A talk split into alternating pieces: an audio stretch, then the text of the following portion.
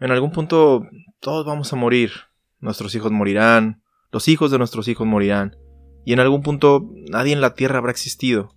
Y en algún punto el sol explotará, todos morirán, nadie sabrá lo que hago, y lo que hago ni siquiera importará. Bienvenidos. Su asiento está reservado en la butaca introvertida.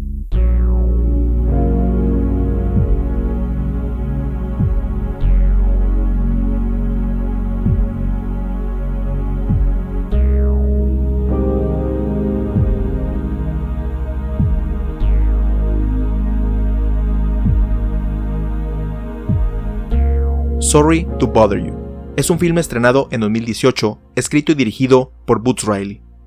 Estelarizado por la Kid Stanfield, Tessa Thompson y Armin Hammer, cuenta la historia de Cassius Green, un agente de telemarketing cuya tremenda habilidad para las ventas harán que su vida cambie radicalmente, ganando enormes cantidades de dinero a costa de perder el respeto de sus compañeros de trabajo, el amor de su pareja e incluso su humanidad. Debido a diferentes circunstancias, ya sea para pagar estudios, por no encontrar empleo de aquello a lo que nos dedicamos o simplemente por necesidad, muchas personas hemos recurrido a un trabajo de telemarketing para una gran compañía, ya sea local o extranjera. Aunque existen trabajos más físicamente desgastantes, ser un agente de ventas o de servicio al cliente puede ser mentalmente muy cansado, debido a lo repetitivo que resulta en el corto plazo, así como el trato que se recibe de algunos clientes y supervisores. Ambas conductas, reclamos y regaños, son provocadas por las políticas del enorme corporativo para el cual eres el representante. La solución interna de la compañía para motivar a los agentes es la vaga promesa de que trabajando duro y después de un tiempo puedes ascender a una posición donde tengas la oportunidad de aumentar tus ganancias monetarias, dejar de realizar llamadas o ambas, lo cual en la realidad pocas veces sucede. Sin embargo, escalar peldaños en una empresa también tiene sus sacrificios más allá de aumentar las horas de trabajo, como le sucede al protagonista de la cinta de la cual hablaremos en este episodio. En una pequeña oficina vemos a un gerente revisando el currículum de un aspirante a trabajar en Regalview, una compañía de telemarketing. Este prospecto es Cassius Green, quien a la entrevista trae sus reconocimientos de empleado del mes y del club de debate que obtuvo mientras cursaba la preparatoria, así como una gran actitud para obtener el empleo. El único problema con esto es que Anderson, el gerente que lo está entrevistando, Trabajó en las mismas compañías que aparecen en el currículum de Cassius, desenmascarando las mentiras del joven, quien le suplica que le dé el trabajo. Afortunadamente, la industria del telemarketing no requiere experiencia, solo iniciativa y saber leer, por lo que Cassius obtiene el empleo en ese momento, no sin antes ser advertido de la regla más importante de Regalview, apegarse al script. Posteriormente, vemos la situación económica de Cassius, viviendo en el garage de su tío junto a su novia Detroit, una artista plástica con un talento tan grande como su conciencia social, atrasado por varios meses con la renta de ese pequeño lugar, manejando un automóvil que constantemente suelta humo de la cajuela y una ciudad aquejada por la pobreza. Entre todo esto, existen anuncios panorámicos y en la televisión de la compañía Worry Free, quien ofrece a las personas casa y comida garantizadas de por vida, pero que también se le critica debido a que sus prácticas se asemejan mucho a las de la esclavitud. Su primer día en Regalview no es el mejor de todos, ya que aunque los gerentes le siguen repitiendo que se apegue al script, Cassius no logra conectar con sus clientes, lo cual lo aleja cada vez más de conseguir el puesto prometido, ser un power caller o llamador poderoso, quienes además de ganar más dinero, tienen su propio acceso y elevador dentro del edificio corporativo. Viendo la frustración de Cassius por no poder conseguir una venta, Langston, un experimentado agente, le dice que intente leer el script que les dieron con voz de blanco, lo que en pocas palabras significa proyectar el éxito que los clientes potenciales desearían tener y decirles que él tiene la manera de que ellos lo consigan. Durante una plática de motivación por parte de los gerentes, donde se les comenta que todos son una familia y que todos están en el mismo nivel, Cassius realiza una pregunta si esto significa una equidad en los sueldos, obteniendo solo respuestas vagas por parte de la administración, pero atrayendo la atención de su compañero Squeeze, quien planea junto a otros agentes organizar protestas que deriven en un sindicato. Esa noche, durante una salida con Detroit y otros compañeros de trabajo, Cassius empieza a ensayar su voz de blanco y, a pesar de las advertencias de que el puesto de llamador poderoso es probablemente una estafa, la pone en práctica al día siguiente, no solamente logrando su primera venta, sino que también se convierte en el principal empleado de esa división de Regalview. Langston y Cassius tienen una conversación sobre los llamadores poderosos, donde el veterano agente sugiere que la razón por la cual las personas en ese puesto hacen demasiado dinero se debe a que las cosas que venden por teléfono son algo perverso. A la mañana siguiente, Squeeze organiza la primera protesta en contra de la compañía. Cassius se ve renuente a esto, pero se une a la manifestación. Los gerentes se encierran con él dentro de una oficina, donde supone que será amenazado o despedido. Sin embargo, le tienen la noticia de que ha sido promovido al anhelado puesto de llamador poderoso, comenzando inmediatamente. Después de subir el exclusivo ascensor destinado para este tipo de trabajadores, es recibido por Mr. quien le advierte que en ese piso solo se puede hablar con voz de blanco. Una vez aquí, se confirma aquello que le dijo Langston. Los vendedores de poder se encargan de vender armamento y personas a diferentes compañías, estas últimas provistas por Warrifree, principal cliente de Rigadview. Cassius se ve conflictuado por lo que involucra su nuevo puesto, pero después de ver el incremento salarial que tendrá, acepta gustoso. Mientras esto sucede, vemos que las protestas contra Warrifree se incrementan e incluso Detroit está involucrada activamente en vandalizar toda publicidad por parte de esta compañía. Ella y Squeeze se hacen más cercanos debido a que ambos comparten un espíritu de activismo. Al día siguiente, los empleados se preparan para continuar con las protestas y algunos se sorprenden de ver a Cassius llegar al lugar en traje, donde les comenta de su ascenso y que continuará apoyándolos a la distancia. Después de una confrontación pasiva-agresiva, Cassius continúa su primer día como llamador de poder activo, donde inmediatamente logra una venta millonaria, pudiendo salvar la deuda de su tío, comprando un auto del año y un lujoso departamento al cual se muda junto con Detroit.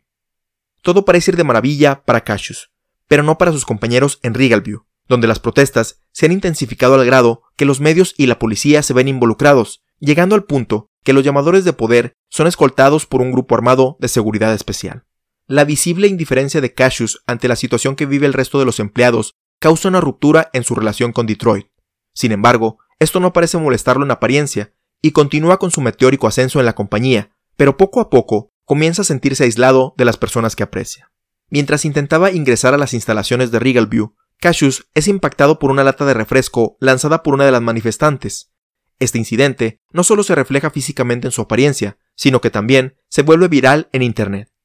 Mr. invita a Cassius a una fiesta organizada por Steve Leaf, el CEO de Worryfree, ya que este último quiere conocerlo por los millones que le ha hecho ganar. Sin embargo, este evento coincide con la exposición de arte de Detroit, a la cual decide asistir a pesar de la ruptura en su relación. En la exposición, Squeeze le pide a Cassius que les ayude a realizar un cambio verdadero para el resto de los empleados, petición que se ve interrumpida por el performance artístico de Detroit, quien les pide a los asistentes que le arrojen celulares, casquillos de bala y sangre de oveja, los cuales simbolizan la explotación de África por parte de los intereses capitalistas, mientras recita un diálogo de la película The Last Dragon. Cassius se siente muy incómodo con este acto y trata de detenerlo, pero Detroit le pide que se retire. En la fiesta de Worry Mr. le presenta a Cassius a Steve Leaf, quien dentro de la fiesta refleja una actitud más degenerada, consumiendo grandes cantidades de droga y presumiendo sus historias sobre la cacería de animales en peligro de extinción, muy alejado de cómo se proyecta en los medios de comunicación. Él obliga a Cassius a contar sus historias del barrio, pero al no tener ninguna, lo fuerza a rapear en frente de sus amigos, acto que no tiene éxito debido a las nulas habilidades del llamador de poder, hasta que empieza a utilizar términos racistas, lo que vuelve loca a la multitud. Alcoholizado, separado de sus seres queridos y rodeado de personas blancas manteniendo relaciones sexuales, Cassius está vacío por dentro. Mr. se le acerca por primera vez utilizando su voz normal y le dice que no arruine su oportunidad y que se reúna con Steve Leaf. Después de atravesar la enorme mansión, se encuentra con el ejecutivo, quien lo invita a aspirar una enorme cantidad de cocaína, así como hacerle una propuesta para que se integre de tiempo completo a Worryfree. Sin embargo, debido a la gran cantidad de alcohol que ha consumido, le pide que lo deje ir al baño antes de continuar con la conversación. Steve Lift le da instrucciones de cómo llegar a una puerta de color jade, donde podrá satisfacer sus necesidades. Al llegar ahí, se encuentra con que el baño está ocupado por una persona, quien le pide ayuda debido a que siente un gran dolor, a lo que inicialmente se rehúsa, pero al escuchar sus quejidos decide asistirlo. Al abrir la puerta, descubre horrorizado que esa persona en realidad es un caballo antropomórfico, y para su sorpresa se da cuenta que no es el único que está en esa habitación. Cassius sale corriendo y se encuentra con Steve Lift, quien trata de tranquilizarlo, así como explicarle la situación. Por medio de un video corporativo le explica su plan. Debido a que los trabajadores tienen un límite en sus capacidades físicas, así como una molesta tendencia a rebelarse, Worry Free piensa convertirlos en un híbrido entre humano y caballo para hacerlos más resistentes y obedientes por medio de una sustancia que se aspira por la nariz. La propuesta que tiene para Cassius es que él se convierta en una figura inspiradora para esta nueva raza de Equisapiens, pero que a la vez esté de parte de la compañía para mantenerlos controlados. Cassius entra en pánico, ya que piensa que la cocaína que le dio Steve Lift era el catalizador para convertir a las personas en caballos, pero este último trata de calmarlo con una enorme propuesta económica, y que se acepta, solo estará convertido en Equisapien por cinco años. Al día siguiente, Cassius por fin se da cuenta de sus errores y trata por todos los medios de exponer las atrocidades que está cometiendo Worryfree, así como asegurarse que no se esté convirtiendo en otra especie. Con ayuda de Detroit, descubre que los Equisapiens enviaron un video con la evidencia de su existencia al teléfono de ella. Cassius utiliza la fama que obtuvo debido al video viral donde fue golpeado por una lata de refresco y, después de sufrir una enorme humillación pública en el programa más popular de la televisión, puede transmitir la evidencia que incrimina a Worryfree de sus atrocidades a nivel nacional. Sin embargo, esto solo tiene un efecto positivo en las acciones de Worryfree, las cuales se disparan a niveles insospechados, mientras que Steve Lift es reconocido como un genio tecnológico y de los negocios. En un último esfuerzo por destruir este monolito corporativo, Cassius renueva su alianza con Squeeze, el resto de los empleados de Regalview y parte de la comunidad para evitar que los llamadores de poder sigan enriqueciendo a estas corruptas empresas. Aunque en un inicio tienen éxito, son sometidos y capturados cuando el Cuerpo Especial de Seguridad llega con refuerzos. Sin embargo, un grupo de Quisepiens, quienes fueron liberados previamente por Cassius, llegan al rescate, dándole una victoria parcial a los protestantes. Al final, Detroit y Cassius se reconcilian y poco a poco vuelven a su humilde vida normal, hasta que descubren que él se está transformando en un Equisapien. Junto a otros híbridos, Cassius monta un ataque directo a la mansión de Steve Lift y la película termina.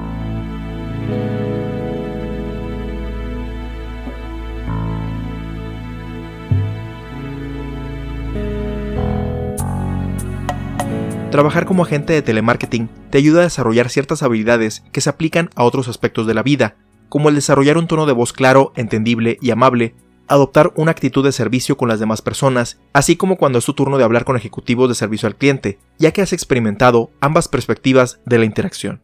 Sin embargo, tiene sus aspectos negativos, principalmente lo repetitivo que puede resultar esta labor, el estricto control que se tiene sobre el tiempo de las personas, tanto para realizar llamadas como para ir al baño, comer e incluso haciéndolos acudir a trabajar en fines de semana, así como días festivos, y que los clientes canalicen el rencor que le tienen a la compañía y sus políticas contigo. Esto llega a tener un impacto directo en la persona. En mi experiencia personal, esto fluctuaba entre cosas graciosas como contestar llamadas que provenían de familiares y amigos con el speech de bienvenida de la empresa, por ejemplo, gracias por llamar a la popular empresa de cable o telefonía estadounidense. Mi nombre es Alexis. ¿En qué te puedo ayudar el día de hoy? O algo por el estilo así como aspectos no tan agradables como el llegar a mi casa o la escuela sin muchos ánimos de convivir con las personas. Por esta razón, la mayoría de las empresas maneja un lenguaje corporativo particular, con palabras rimbombantes como maximizar y dinámicas para motivar a los agentes a realizar más llamadas o quedarse más tiempo en sus puestos, que en algunas ocasiones eran recompensadas económicamente, pero regularmente invertir más tiempo dentro de las instalaciones es premiado con dulces, mercancía con el logotipo de la empresa, ir con ropa libre el fin de semana, pizza, etc. Llega un punto, sobre todo si es tu primer trabajo, que debido a la presión por obtener buenos resultados, así como el desgaste que provoca el tener que solucionar los problemas de los clientes, cualquier reconocimiento por tu labor, por más pequeño que sea, se siente bastante bien, por lo que estos premios que son pequeños comparados con el tiempo que le dedicaste a obtenerlos, se vuelven tu motivación. El otro incentivo que se utiliza es la promesa de un ascenso, la cual es similar a como vemos en la cinta Sorry to Bother You, en cuestión de que entre mejores sean tus números de venta, tiempo en llamada, asistencia, llegar a tiempo, no excederte con tus tiempos límites, etc., se te va a considerar para un puesto de mayor rango con una mejor remuneración económica. Sin embargo, hay otro factor que normalmente no se dice, pero se toma mucho en cuenta dentro de los call centers, así como otros tipos de empleo, y es que, además de que se toman en cuenta los aspectos que ya mencionamos, se les da prioridad a quienes se hacen amigos de las personas que están a cargo de la operación, bloqueando las mejoras económicas a personas más capacitadas para el puesto. A este favoritismo laboral por una relación amistosa o familiar se le conoce como nepotismo, y además del beneficio que tiene el receptor del puesto, también se hace para tener a un infiltrado dentro de la fuerza social que reporte cualquier tipo de insurrección o de sindicalizarse que puedan tener los empleados, así como que eventualmente le devuelva el favor para escalar posiciones dentro de la organización. De esta forma, subir de puesto en un call center u otra industria resulta ser una promesa vaga, tanto para que los empleados trabajen más allá de sus horas establecidas y que compitan entre ellos con la intención de que se bloqueen sus oportunidades, así como evitar que unan fuerzas en un sindicato, ya que crea un ambiente donde se culpan unos a otros por sus condiciones laborales y no a los verdaderos responsables. En Sorry to Bother You llegamos a un punto más avanzado de la situación que describimos, donde los agentes ya están cansados de las condiciones de trabajo y estas promesas vacías, formando un grupo unido para poder cambiar la situación de trabajo dentro de la empresa Regalview y tienen éxito en un principio, debido a lo sólido que es su movimiento. Muchas veces se utiliza en las relaciones públicas el dicho de que los trabajadores son el alma y corazón de la empresa, para dar una buena imagen ante la sociedad, pero es tan cierto que si de un día para otro todos deciden parar, es como un infarto fulminante a toda la operación. Lo más difícil de estas protestas laborales es que absolutamente todos los miembros deben de estar unidos en la misma causa, ya que cualquier eslabón que se empiece a debilitar o soltar hace que la cadena completa comience a resquebrajarse, principalmente si era uno de los integrantes con más influencia para todo el grupo. Dentro de la historia, esto es lo que pasa cuando Cassius es, coincidentemente, ascendido a llamador de poder en el momento que las protestas estaban tomando impulso, ya que al ser el empleado que más le genera la compañía, su sola presencia en el lado de los trabajadores daba más credibilidad al movimiento, por lo que su ausencia, aunque los demás tratan de minimizarla, los impacta de manera negativa. En uno de los periodos que laboré como agente de telemarketing, tuve que ser parte de un movimiento para exigir no solamente una mejora económica, sino una estabilidad en nuestro trabajo, la cual se vio amenazada cuando personas con cargos superiores cometieron unas malas prácticas de las cuales salieron relativamente impunes, pero que afectaron a todos los niveles que se encontraban debajo de ellos. Debido a esto, fueron varias semanas de incertidumbre, donde no sabíamos si íbamos a continuar con trabajo, y a varios compañeros los llegaron a dar de baja repentinamente y bajo amenazas tanto verbales como físicas. La situación escaló a tal grado que un día recibí la llamada de mi supervisor directo para decirme que aquello que estábamos anticipando que iba a pasar, pasó y era el momento de hacer algo al respecto. El paro laboral y proceso legal que siguió duró varias semanas con jornadas muy largas, donde el cansancio físico y mental era palpable en todas las compañeras y compañeros involucrados, pero al final logramos cambiar las políticas abusivas de la compañía, así como una compensación justa por todo lo ocurrido. Aunque todo tuvo un final satisfactorio, es algo que no me gustaría volver a vivir debido a lo maratónico que se vuelve, observar las traiciones de otros compañeros que fueron infiltrados por la compañía y, principalmente, porque es algo que no debería ocurrir, porque es algo que no debería ocurrir, ya que tener unas buenas condiciones de trabajo debe ser el estándar en todos los empleos, no la excepción.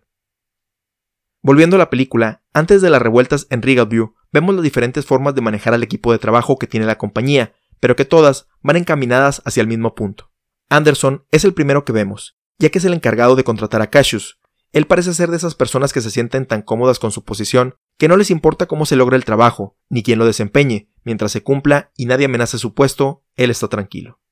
Su estilo de liderazgo es apegarse a las reglas, que llegan a ser sagradas para alguien que no quiere alterar el status quo, porque hacer esto lo sacaría de su burbuja de confort en la que se encuentra, incluso llegando a corregir a los otros supervisores cuando se desvían del script, manta sagrado de Regalview. Luego tenemos a Johnny, cuyo estilo es más agresivo y directo, lleno de analogías extrañas para motivar al equipo de trabajo. Esto lo hace parecer como un jefe difícil de tratar, ya que habla constantemente con groserías y tratando de imponer su figura de autoridad. Sin embargo, esto lo hace más fácil de lidiar, ya que estas personas ponen ese frente para ocultar sus debilidades, pero siempre tienen un lado sensible, que si se logra detectar, facilita el trato diario. Por otra parte, cuando era más joven, el uso de analogías y comparaciones de lo que se realiza en una oficina con los deportes, operaciones militares, literatura, películas, etc., me parecía extraño, no necesariamente porque no comprendiera el uso que tienen para hacer más clara una explicación, sino porque era un ambiente donde se repetían bastante. Ya con más edad y experiencia en el mundo laboral, me doy cuenta que sirven para hacer menos monótonas las tareas y responsabilidades que se van a ejecutar, con la intención de que las personas se motiven y den su mejor esfuerzo, como lo haría el más experimentado entrenador de fútbol americano. Por último, tenemos a Diana, quien inicialmente parece tener el estilo gerencial más inocente e inofensivo de los tres, al proyectarse como amiga de los agentes y decir que todos son una familia, así como asegurarles que están en el mismo nivel. En el papel, esto suena muy bien, pero como inmediatamente Cassius lo hace notar, todo es una falacia, ya que empezando por los títulos y descripción de puestos, así como la percepción económica de cada uno, las diferencias de poder en la dinámica dentro de la compañía son aparentes. Aunque las tres formas de liderar van encaminadas a lograr aumentar las ventas, esta última es la más dañina, ya que los empleados que la compran están dispuestos a sacrificar horas de descanso y aguantar prácticas abusivas, ya que en el momento en que tratan de negarse, la respuesta de la gerencia es, pero recuerda que aquí todos somos familia. ¿A poco le vas a quedar mal a tu familia? ¿O es que no confías en tu familia? Si bien Diana no tiene mucha injerencia en la trama, su speech sirve como una introducción a la forma en la que Steve Lift dirige Worry presentando una imagen de un jefe buena onda que se preocupa por sus empleados al ofrecerles casa y sustento de por vida, así como posicionar a su empresa como un lugar aspiracional donde laborar, cuando en realidad sus prácticas sobrepasan aquellas de la esclavitud, ofreciendo material humano para la fabricación de armas en diferentes gobiernos internacionales, convirtiéndolo en un comerciante de la muerte. Su plan de transformar a los trabajadores en caballos para aumentar la productividad, aunque por el momento es una exageración, tiene sus bases en la vida real. En el idioma inglés existe la expresión workhorse o caballo de trabajo para referirse a una persona que trabaja extremadamente duro por jornadas muy largas, que normalmente es vista como el empleado más valioso de la compañía, debido a que les dedica la mayoría de sus horas despierto por el mismo salario que le pagan al resto. Pero llega un punto que estas personas exigen ser remuneradas por todo ese trabajo extra, y es entonces cuando se vuelven no tan apreciados por sus superiores. Esta es una de las razones por la que en Sorry to Bother You, Steve Lift quiere convertir a sus trabajadores en workhorses literales para no tener que lidiar con sus quejas y que aguanten más horas en su área de trabajo. Este año han circulado varias historias sobre Amazon, una de las empresas líderes en el comercio electrónico a nivel mundial, sobre las personas que trabajan en sus bodegas, llegando a laborar semanas de 60 horas, poniendo métricas humanamente imposibles para evaluar su desempeño, negándoles atención adecuada cuando sufren alguna lesión, no teniendo las instalaciones en el mejor estado y, en general, viendo a las personas como engranajes para mover su gran máquina económica. ¿Cuál es la respuesta de la compañía? Publicar videos mostrando lo divertido que es trabajar en la bodega de Amazon, donde todos son tan felices que las cajas en las cuales envían los paquetes cobran vida. Su CEO, Jeff Bezos, el hombre más rico del mundo al momento de la grabación de este podcast, ha invertido más en que la imagen de su compañía sea percibida como algo bueno para la sociedad en general que por realmente mejorar las condiciones de trabajo de sus empleados. Se estima que su riqueza es tan vasta que por sí solo podría terminar con la pobreza del mundo por varios años, y aún así seguir siendo el multibillonario número uno del mundo, pero en su lugar prefiere invertir en viajes espaciales, jets privados y comidas exóticas. Y la cuestión es que no es el único. Como mencionamos previamente en este episodio, la mayoría, si no es que todas las grandes marcas internacionales, han incurrido, incurren o incurrirán en este tipo de conductas. A final de cuentas, volverse multimillonario no se logra por accidente. Uno de los elementos que más se habla en la cinta es sobre utilizar la voz blanca para poder ser exitoso en la industria del telemarketing. Tal como lo describe el personaje de Danny Glover, Langston no es realizar la impresión de alguien caucásico, sino proyectar una imagen aspiracional que el resto del mundo ve en la raza blanca. En México tenemos una expresión para ese complejo de inferioridad que sentimos por ser quienes somos y complementariamente que preferimos aquello que es extranjero, el malinchismo, la cual se deriva erróneamente de la Malinche, una indígena que fue vendida a Hernán Cortés como intérprete en el proceso de colonización de nuestro país. Estos dos conceptos, la voz blanca y el malinchismo, tienen en común el abandonar la esencia de la cultura original, sea por país o raza, para unirse a la uniformidad de otra que percibimos como superior. Un ejemplo que se me vino a la mente relacionado a mi experiencia como agente de telemarketing es que, además de emplear un tono de voz amable, algunos compañeros trataban de disimular sus acentos y cambiaban sus nombres por otros que no sonaran tan mexicanos, específicamente cuando tenían una llamada con clientes estadounidenses. Esto era porque gran parte de ellos, en el momento que detectaban que estaban hablando con un extranjero, terminan tajantemente la comunicación o solicitan ser transferidos con alguien que los entienda o que fuera como ellos. En Sorry to Bother You, vemos que la única manera de tener éxito en Regal View es no solamente utilizando la voz blanca, sino ir abandonando tu identidad. Cuando Cassius asciende al piso donde se encuentran los llamadores de poder, se le exige que hable en esa voz constantemente, que se vista de cierta manera y que siga un script más estricto que el que tenía como agente regular. Quizá el mayor ejemplo de este punto es Mr. ya que conforme vemos en la cinta, ha abandonado su identidad a tal grado que raramente habla con su propia voz, no le importa en lo absoluto que está contribuyendo a la trata de personas y está tan acostumbrado a las chiflazones de Steve Lift que ya nada lo molesta. A tal grado ha perdido su identidad que su verdadero nombre ya no importa, porque dejó de ser quien era con tal de alcanzar el éxito. Solo hay un momento en que la maquinaria corporativa le interesa la identidad racial que no sea blanca, y es cuando Steve Lift le pide a Cassius que cuente sus historias de pandillero, así como que improvise un rap, siendo que éste no tiene o no es bueno en ninguna de estas cuestiones. Los estereotipos son la clasificación de conductas que asociamos con un género, nacionalidad o raza, debido a nuestra experiencia personal, pero principalmente por la influencia de los medios y generaciones anteriores. Esto nos puede ayudar como los primeros escalones para introducirnos en un grupo social o cultura, pero en el peor de los casos, provoca que deshumanicemos a un grupo de personas, asumiendo cosas sobre su experiencia de vida, sin ni siquiera haber tenido una conversación con ella. Un ejemplo sencillo y de la vida diaria es decir que una persona no pertenece a su país porque no replica una conducta que esperamos o que no le gusta una comida típica de su región. Otro aspecto a mencionar es el de la apropiación cultural, que es el querer absorber elementos de otra cultura, removiendo a las personas que la integran e ignorando sus significados originales. Esto le pasa mucho a la cultura afroamericana, donde a otros les gusta su música, estilo y costumbres, pero no para poner a las personas que la originaron bajo los reflectores, sino para incorporarlos en su propia cultura. Por eso es que es importante la representación de estas culturas en el cine o televisión, para darle exposición a diferentes ideas y perspectivas, que no nos quedemos con las experiencias de vida de un solo grupo social, ya que esto limita nuestra visión del mundo. Como hemos mencionado en otros episodios, esto no va a cambiar por sí solo las injusticias sociales, pero sí puede ser la mecha que inicie el cambio en nuestra generación o en las siguientes. Otro aspecto que vemos en Sorry to Bother You es cómo las empresas toman un sentimiento sincero, como es la inconformidad por el trato injusto que el gobierno o la industria privada tienen en la gente, y lo transforma en otro producto para su catálogo.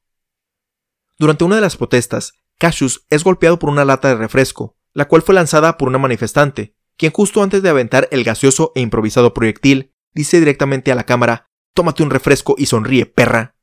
El momento se vuelve tan viral que cerca del final de la historia, la chica en cuestión es contratada por la compañía refresquera para ser parte de su nueva campaña publicitaria, utilizando su famosa frase como eslogan. Las personas hemos desarrollado una resistencia a los mensajes publicitarios después de tantos años de estar expuestos a ellos, así como las desilusiones que nos han causado el que un comercial nos llene de expectativas sobre un producto solo para toparnos con la triste realidad de que no se veía o no funcionaba como queríamos. Por esta razón, las empresas recurren a diferentes recursos para no ser tan obvios sus comerciales, haciéndolos pasar por recomendaciones de gente en la que confiamos. Anteriormente, esto se traducía en contratar una estrella de cine o televisión para usar su imagen y reputación entre el mercado meta para vender un champú, cremas, detergentes, seguros de vida, entre otros, justificando su presencia en el comercial con el argumento de que las personas querían ser como es ella o él, adquiriendo lo mismo que esa persona utiliza. Pero debido a que la mayoría está consciente de que estas personalidades tienen un entrenamiento en la actuación, percibimos sus apariciones publicitarias como falsas. De esta forma, la tendencia que ha tomado un auge para hacer más discreta la publicidad es utilizar a los youtubers, influencers o personas que tomaron fama por algún video viral para volverlos embajadores de la marca. Ya que estas personas adquirieron su fama actual de manera orgánica, no existe tanto escepticismo por parte de sus respectivos públicos cuando de repente empiezan a anunciar alguna marca de maquillaje específica en sus tutoriales o tienen como exclusiva un videojuego que está por salir al mercado, debido a que los desarrolladores le enviaron sorpresivamente una copia. Esto es relativamente inofensivo, siempre y cuando sea claro que los influencers están siendo pagados por las menciones o contenido que están creando para la marca, pero existe otra tendencia, un poco más nefaria, que utilizan para mover las fibras de la gente y causar un impacto que se traduzca en compras, la cual es tomar causas sociales o controversias que de alguna manera se puedan asociar a sus productos y convertirlas en eslogan, tal como sucede en Sorry to Bother You. En 2017, la popular marca refresquera Pepsi tomó el movimiento Black Lives Matter, que lucha por las desproporcionadas injusticias y brutalidad policíaca que se imparten a las personas de raza negra en los Estados Unidos para promocionar su bebida principal, combinándolo con la celebridad de raza blanca Kendall Jenner como representante simbólica de las protestas. En 2018, la firma deportiva Nike utilizó a Colin Kaepernick, jugador de fútbol americano, quien ha sido colocado en la lista negra de la NFL por las protestas que realizó en el terreno de juego relacionadas con las causas anteriormente mencionadas, para impartir un mensaje inspirador directamente ligado con su famoso eslogan Just Do It o Solo Hazlo. En 2019, el fabricante de rastrillos Gillette realizó un comercial que criticaba directamente al concepto de la masculinidad tóxica, invitando a sus principales consumidores a realizar un cambio en sus conductas y las de sus amistades, asociándolo también con uno de sus eslogans, The Best a Man Can Get, o lo mejor que el hombre puede tener. Todos estos anuncios tuvieron reacciones polarizantes, tanto por aquellos que simpatizaban con las causas o ideas, así como sus opositores, pero lo curioso del caso es que el común denominador es que ambas partes culparon más al otro que a la marca en sí de la existencia de esta publicidad, y en el proceso le dieron a Pepsi, Nike y Gillette publicidad gratuita, compartiéndolos masivamente en redes sociales, lo cual, a final de cuentas, era la intención original de las campañas. Pienso que esto se debe a dos factores. 1. A pesar de lo resistente que somos o pensamos ser ante la publicidad, en términos generales, nos gusta asociarnos con las marcas por el prestigio que poseen. Y 2. Las personas tendemos a opinar inmediatamente sobre algo que nos impacta, sin tener la perspectiva completa de la situación, lo que combinado con la conectividad que percibimos con las marcas gracias al Internet, provoca que queramos sumarnos a la conversación sin reflexionar si vale la pena o no.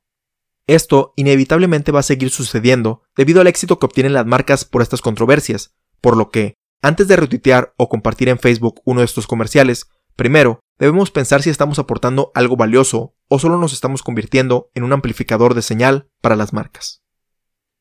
Otro aspecto que se me quedó de este filme fue el deseo de Cassius por dejar una marca en el mundo para ser recordado cuando sea viejo, por dejar una marca en el mundo para ser recordado cuando ya sea viejo o cuando deje de existir definitivamente. Esta es la principal preocupación de la mayoría de las personas, ya que debido a que contamos con un tiempo muy limitado en este planeta, la pregunta principal que tenemos es ¿por qué estamos aquí? Por lo que pasamos gran parte de nuestros días buscando la respuesta. Sin embargo, esta búsqueda por un significado mayor puede provocar que nos perdamos de otras cosas que pudieran parecer más pequeñas, pero que son relevantes piezas de la vida de una persona.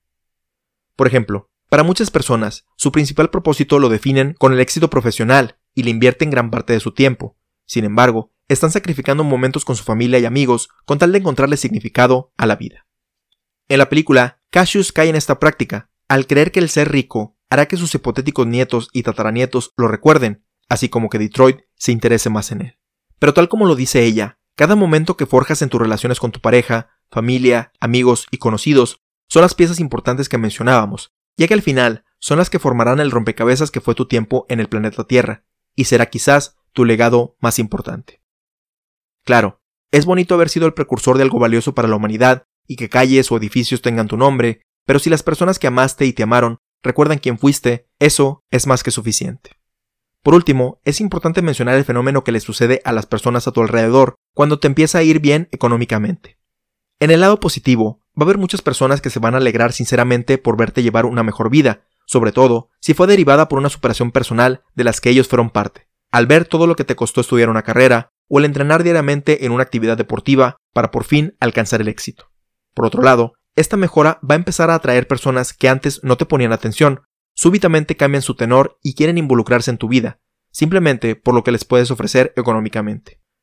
Afortunadamente, estas son las personas más fáciles de identificar, por lo que si te mantienes atento, por lo que si te mantienes atento y no caes en sus discursos adulatorios, se pueden evitar. Pero también va a haber quien te critique por tu nuevo estilo de vida, aunque tú no te burles de ellos o los hagas menos. Bajo su perspectiva, te has vuelto una persona falsa o vendida, ya que dejaste de ser chévere o olvidaste el antiguo barrio. Esto puede calar un poco, sobre todo si vienen de personas que consideramos cercanas, haciéndonos dudar si en verdad nos hemos vuelto seres falsos o huecos por el éxito que tenemos actualmente. La realidad es que, por más que nos guste clasificarnos en categorías específicas, las personas estamos evolucionando constantemente, por lo que esperar a que alguien permanezca en el mismo lugar toda su vida va en contra de nuestra misma naturaleza humana. Claro, esto no nos libra de hacer una introspección sobre si el éxito que tenemos ahorita se debe a que perjudicamos a alguien o que esto ha provocado que tratemos con desdén a otras personas, o si estamos obteniendo una riqueza por medios ilícitos y vale la pena seguir haciéndolo. Si este es el caso, vale la pena reconsiderar las críticas que nos hacen nuestros familiares y amigos, ya que puede ser que nos estemos convirtiendo en algo peor que un caballo humanoide.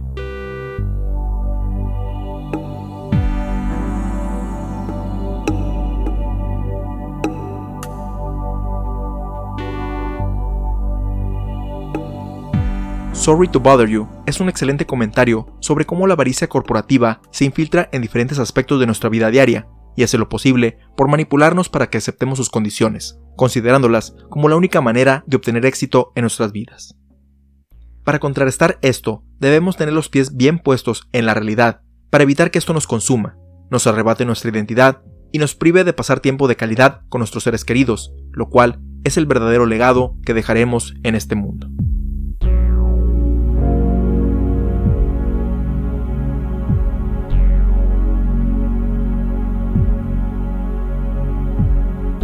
Te recordamos que puedes compartirnos tus opiniones, ideas, sugerencias y o comentarios sobre Sorry to Bother You o cualquiera de nuestros episodios anteriores al correo contacto arroba. Puedes escuchar todos los episodios en butacaintrovertida.com, Spotify, Apple Podcast, Google Podcast, Stitcher, Tuning, entre otros, así como tener notificaciones de cuando se publican suscribiéndote a nuestro RSS o en las redes sociales oficiales facebook.com diagonal introvertida e instagram.com diagonal introvertida. También puedes enviarnos un mensaje de audio para que sea incluido en uno de los próximos episodios de la Butaca Introvertida, ingresando desde tu celular o computadora a butacaintrovertida.com y haciendo clic en el botón que dice envíanos un mensaje de voz. Si quieres ayudar a impulsar este podcast, déjanos una reseña positiva en Apple Podcast y compártelo con tus amigos en redes sociales. Hemos llegado al final de este episodio. Te esperamos en la próxima función, donde ya tienes tu asiento reservado en la butaca introvertida.